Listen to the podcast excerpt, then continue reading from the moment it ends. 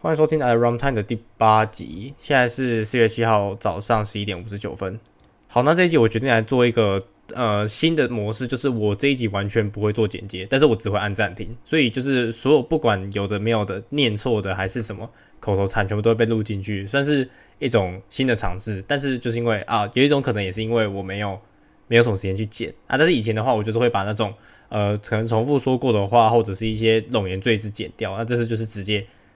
直接全部都直接不剪了，直接全部放进去这样子。好，那想说现在回顾一下最近就是到底发生什么事。就是第一件事情就是呃，目前来看一下台湾的疫情是走在一个正确的道路上。为什么？因为的确你在之前确诊数不高的时候，你现在就你你在之前确诊不高的时候，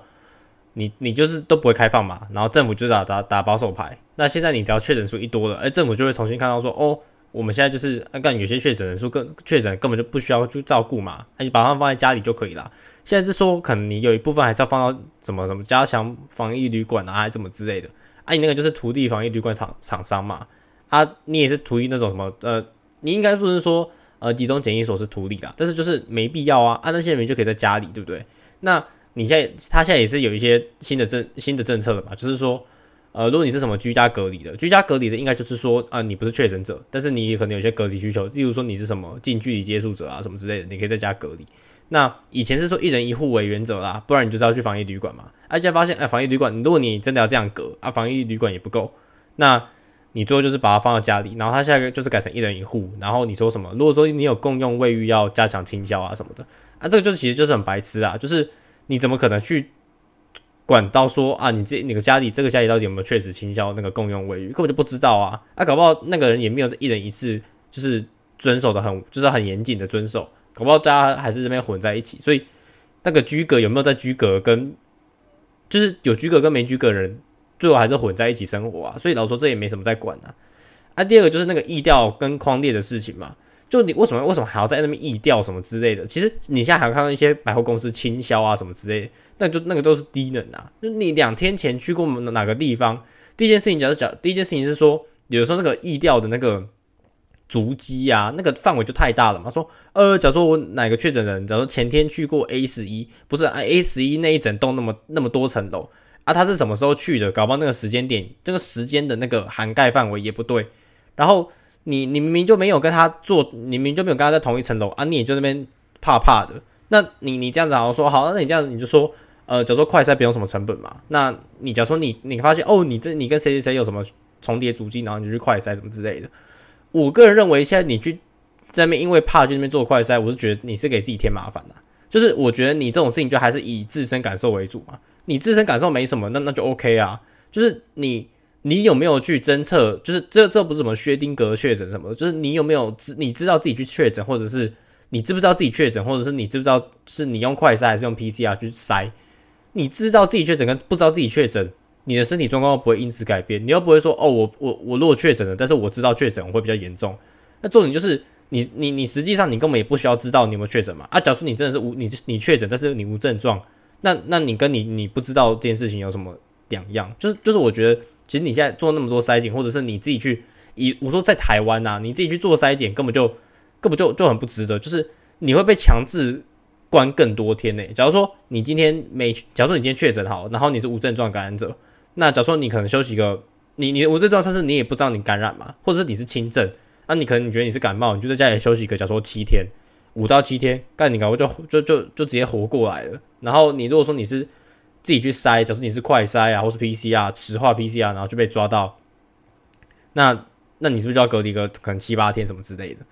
那呃，基本上我之前就是呃，针对这个目前的状况，就是有在就是 Instagram，我 Instagram 不是公开的嘛，但是我就是有在 Instagram 的那个不是自由的那个现实，就是呃发了一个类似，我我可能要找一下，就是发了一个我对于目前现在的那个。这整个东西的看法这样子啊，他就是，这就是这这个这这很奇怪，就是说你老实说你也不知道啊，你你老老实说你你也不知道台湾到底在想什么。那我现在看到就是有一些呃学校已经开始去就是呃应该说是停课嘛，但是我也不算说，我也我觉得他也不算停课，那个就算是说呃我就是把课程从线下改到线上这样子。那我是觉得很白痴啊，就是我现在看到就是世新大学什么，你有六个确诊嘛，啊，然后什么成大好像有两个，然后有些有时候就是有些学校就是假如说你出现一个确诊，然后他就说，嗯，我们隔天跟后天，就是假如说我先把这个，假如说我这个今天礼拜三，昨天礼拜三，然后发现有一个确诊，那我就说，哦，礼拜四、礼拜五可能改成线上这样，啊，然后世新大学它是六个确诊，那他可能就是哦，我要再延后到那个什么线上的教学延后到十七号什么之类的，啊，我这就觉得这就很白痴啦，就是。你到底是要共，就是就是，我觉得这这个就是你你到底是要共存还是清零嘛？啊，你说听蔡英文讲那种什么，呃，我们我们要什么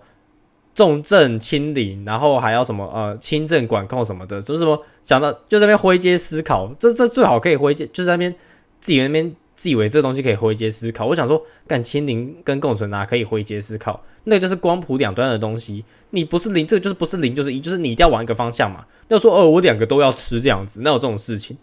那根本就不可能。然后就是你你你在那边，第一个就是你在那边一直做意调跟框列这件事情，这现在就是很很白痴。可能有些人还是觉得说，哦，你现在在这种，假如说我们如果就算想要共存，我们还是要呃积极意调啊什么的，我们就是要避免它扩大。这干这根本不用，好不好？然后然后你假如说你去看你问你去问世信大学，那是六个确诊的，哪一个需要照顾？干那那几个就是搞不就是重感冒，而且那都大学生呢。然后那都大学生呢。然后然后那些大部分大学生你也打疫苗了嘛？啊，你打疫苗基本上你要你要叫一个轻年轻的大学生重症，然后打疫苗之后重症很难呐。啊，有些大学生可能说，哦，他不想打疫苗，那就不要管他嘛，就就放他们自生自灭嘛。就你你不想打，你根本就为什么他妈要限？我就我就觉得很低能的一件事情，就是为什么你要限制别人的自由去管那些自己不想要承担风险的人？这个其实可以讲到一个保险的概念，就是说，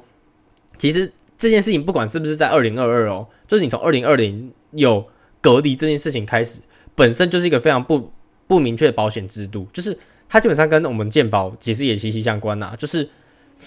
你你台湾健保就是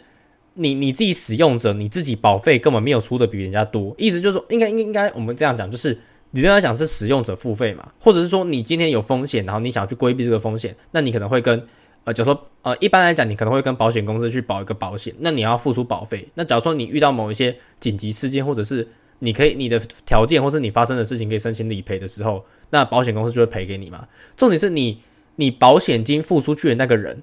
或者是你保，就是你你要保要保险的那个人，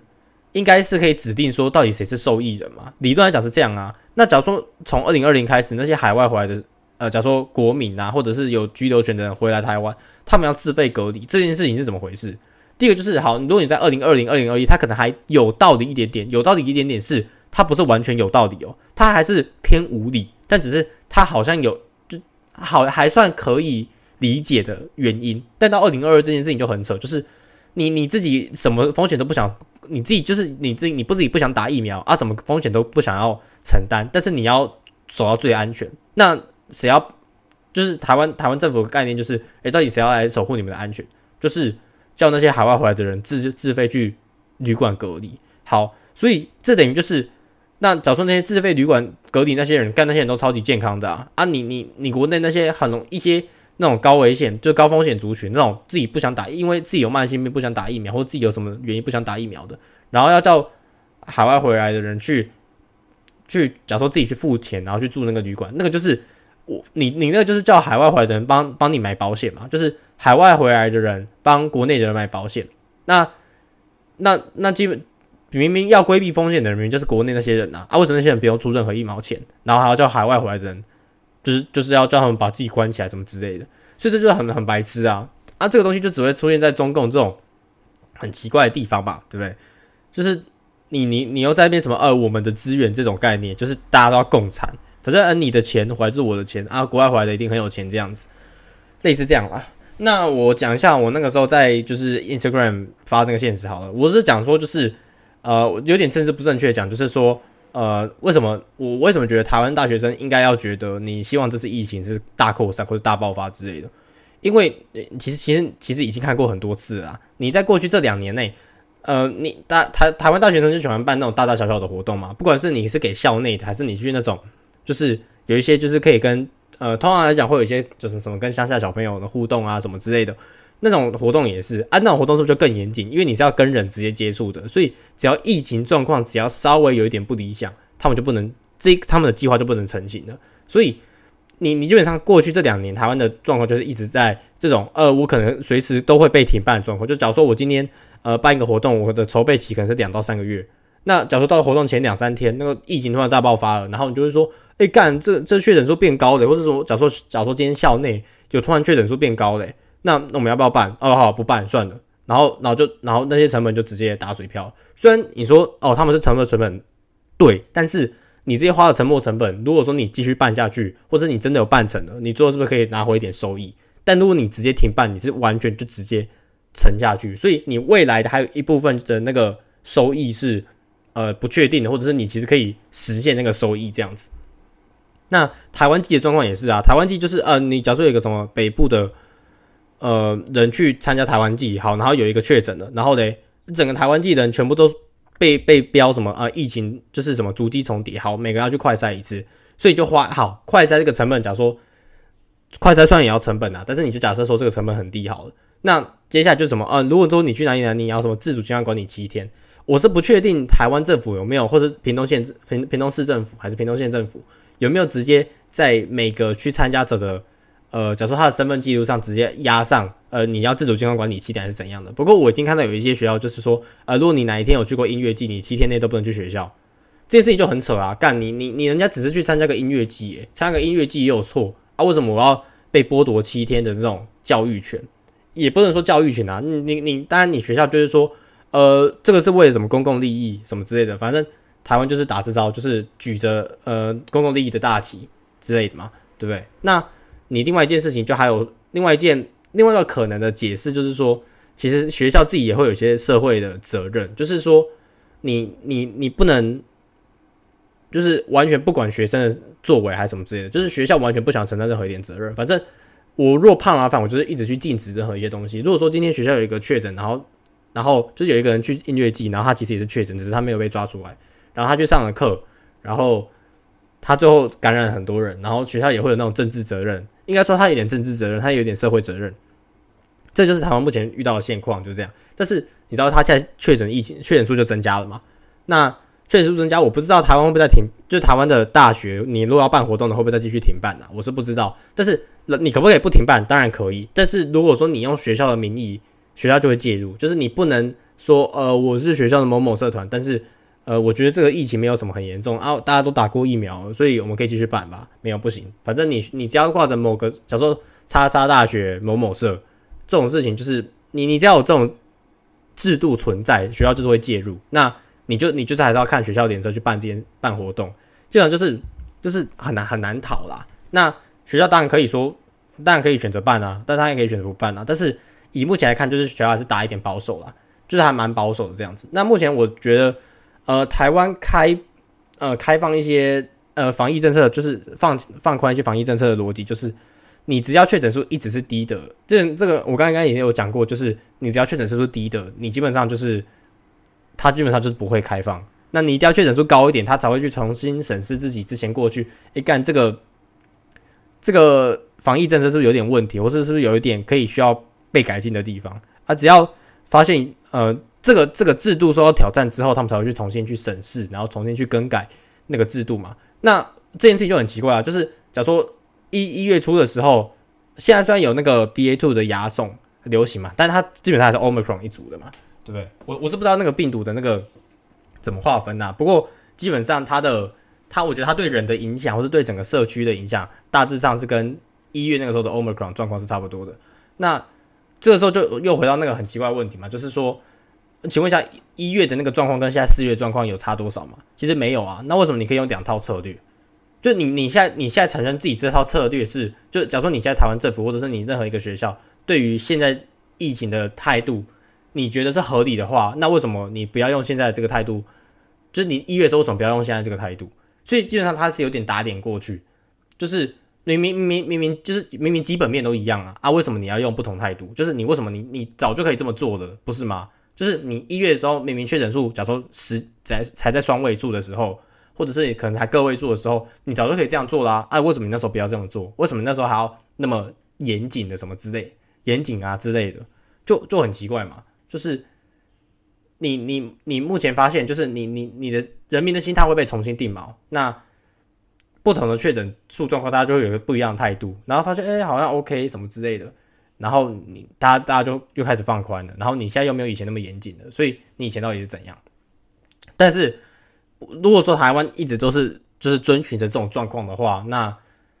那那我但是希望就是确诊数起来是好事。然后你你你想办活动，你不能办活动，或是你觉得办活动会被骂，那就随便你啊。你不想打疫苗就随便你，对不对啊？就是你你自己去承担责任嘛。啊，你自己台湾人就是这样嘛。就是你其实还有一件事情，就是你你确诊数增加了，第一件事情是你你边境管制可能会慢慢开放。虽然说目前看起来边境管制是还不会开放啦，但是起码我们会有期望看到边境管制开放的状况。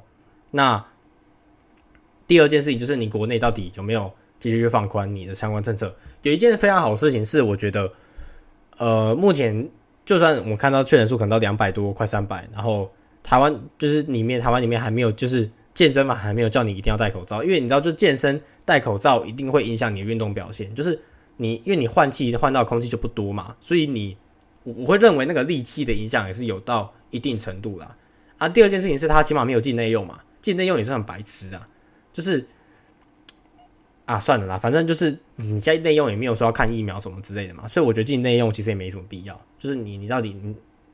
就是对啊，我觉我觉得我觉得进内用其实没什么，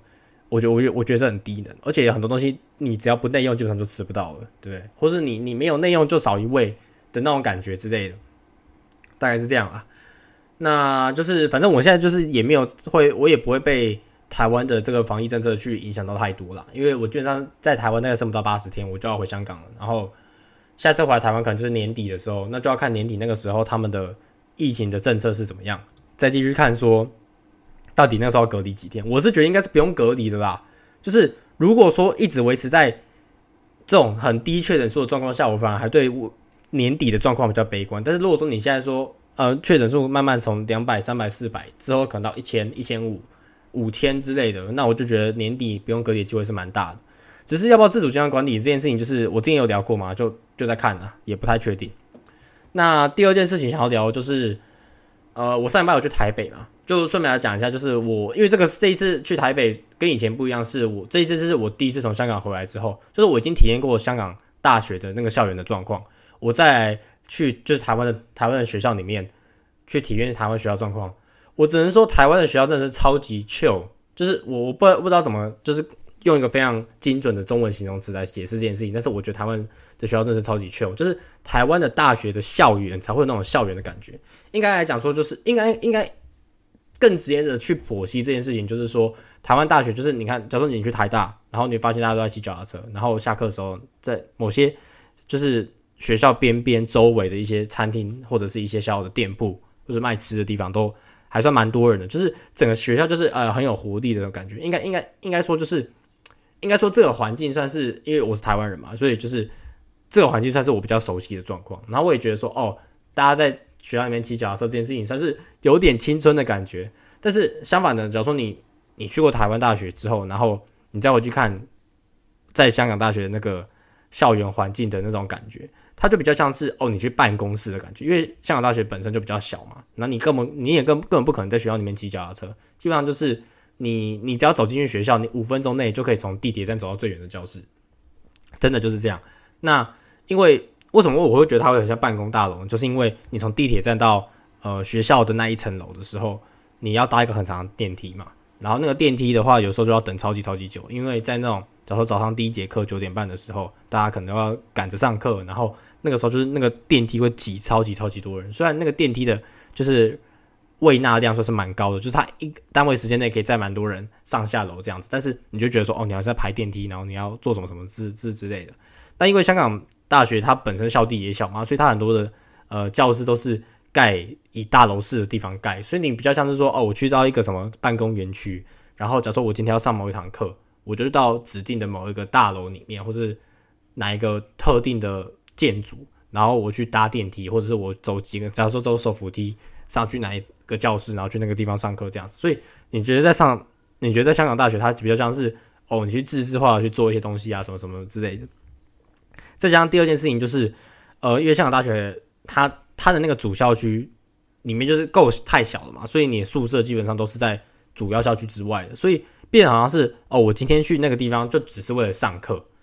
就我也不会说我不会生活在整个校园里面，就是你没有在那个校园里面生活感。假如说你在台湾的大学，你你基本上你要住宿舍，你的宿舍一定在学校里面，所以你如果你有可能是整天都不需要离开宿舍，但你你你可能是整天不需要离开学校，就是你不会到学校，你肯定会在学校里面吃饭，但是你也不会离开学校周边太远。所以台湾大学比较给你这样的感觉。然后第二件事情就是台湾大学整个步调就是比较慢，应该说台湾的步调版就是比香港慢，但是台湾的。他假如说我我我是去台大跟政大嘛，我觉得那几个地方就是你会觉得那个地方的学生是过得比较，我也不确定吗？就是我觉得那个地方过的学生就是比较可以，我我会觉得台湾的学习时数很长，但是你会觉得他们学生过得比较悠闲，就是你你还是可以翘课啊什么之类的，但是对你你就是可以在整个学校的周边自己去安排一些行程，而且我觉得在台北读书的感觉是远比在香港读书好的，就是台北还是有太多很多。不一样，很漂亮的地方啊，什么之类的。那，呃，我其实也不太确定，就是呃，台湾到底，因为我是，就是我只是，我只是去那个学校的校园里面走走嘛，我也不太确定说，到底实际上你在那个地方生活起来，或者你可能在骑脚踏车，就是假如说你你要你需要在学校里面骑脚踏车，或是走很长一段路的时候，可能会遇到什么这样的状况。但是我是觉得，以校园的整个环境跟舒适度来讲，我觉得，呃，台湾大学是远好过于香港的啦。但是你不也不是说香港大学的校园的设施很烂，只是说香港大学的学校就给你就是给你一种比较像是哦，你好像是去那边上班的感觉，就类似这样子啊。但是也不太确定。那我其实我其实刚刚有在呃，就是在看网络的时候，我发就是我在找一些，我就在在看 YouTube 的时候看到有一个 YouTube 也也不算是 YouTuber 嘛，就是现在大学生有时候会会做一些什么，就是那种。呃，你在上学的 Vlog 什么之类的，然后就看到一个就是墨尔本，就是墨尔本大学的。然后我那时候也是有看到墨尔本大，就是那时候在申请大学的时候，其实有看到墨尔本大学的一些就是招生简章。然后我看就突然那边想说，诶，会不会那时候去墨尔本大学会好一点？因为我是读精算的嘛。然后呃，墨尔本大学它其实也有精算的相关的，就是应该算是主修嘛，还是它它是一个 degree 还是什么之类的？但是发现哦，干墨尔本大学是真的蛮贵的。但是我是觉得澳洲大学应该在这几年读起来也是比香港舒服很多。而且澳洲大学其实是三年的学制，只是我觉得以西方跟东方的大学来讲，就是东方大学还是比较偏重啊，你要学一堆东西啊之类的，然后你课很硬。但是你在西方大学比较可以去享受那个 university life 的那种感觉。那我我是觉得以这几年体验来讲，绝对那个在香港大学的 university life。就或者我们说 uni life 这种感觉，一定是远弱过于你在台湾可以体验到的。那我也跟我同学聊到说，就是你在台湾读大学比较好的这件事情，也仅止于这几年，而且是可能这一两年才会这样子。如果之后假如说等年底香港开放之后，会不会就呃好很多之类的？但是我也不确定，因为我今年应该是不会再回去学校了，就是因为就是下半年要实习嘛。但是其实我是蛮期待实习的啦，就是。可以有有钱赚嘛？然后第二件事情是我其实也有点受够，就是，嗯，目前香港大学的一些呃课程规划啊什么之类的，就是就就如同我在前几集讲那讲到那样，就是我我比较不太喜欢在这种非常有点乱世的状况下一直去学啊什么之类的，然后基本上课程的内容也没有算相当吸引我，所以大概就这样吧。呃，这一集真的是没有什么内容，就是大概讲一下目前。最近对于疫情的一些看法，那我是希望疫情在，也不能说再严重一点啊，应该就是说在，就是我觉得我觉得确诊数应该是要再多一点的，因为如果说你就这样，如果说你现在确诊数再压回去那种，就是零确诊那种什么状况的时候，那基本上你就是要回到那个以前那个循环嘛，因为以前的循环就是我今天有一波高峰的时候，我就想要把它压回零确诊，然后我就回到以前那个封闭的状况，但有些人会觉得说这种封闭的状况才是正常生活，但这明显不正常啊，一堆旅宿业者倒了，然后。一堆东西都卡住嘛，对不对？然后现在上海是不是也封城？你看你自己看，就是应该有些人有看到一些新闻，就是上海封城对于整个呃，假如不管你你是代工产业、产业，或者是呃人民的生活之类的，都会有一些很大的影响嘛。那你说，我觉得我觉得到现在这个为止，应该我觉得。有一点头脑的中国人，这八成五九成以上都会觉得说，你你台湾就是你上海市政府或者是中国政府去搞这种封城，就是你你根本就真的是会害死人。就你你已经你已经不会再去赞成说什么呃封城去同心抗议这种事情，这种齐心抗议这种事情已经是什么什么什么第一要件的啦，就是你要这样子防疫，就是大家都没饭吃嘛。那你到底谁还会去支持这种事情？所以我就觉得你去支持中国式封城那种人就是智障嘛。我我我讲白一点就是智障啊。所以我我其实也不我也不知道那些人到底在想什么，可能就是啊我们爱国一点，这样子就可以得到一些什么社会 credit 之类的。好啊，大家就这样啊，基本上真的是没什么内容啊。这一集真的是我也没有准备草稿啊，也没有讲说今天要讲什么主题什么之类的，就是呃随心乱录，对不对？反正就是这这就是 podcast 的道理嘛，对不对？好，今天就到这边，拜拜。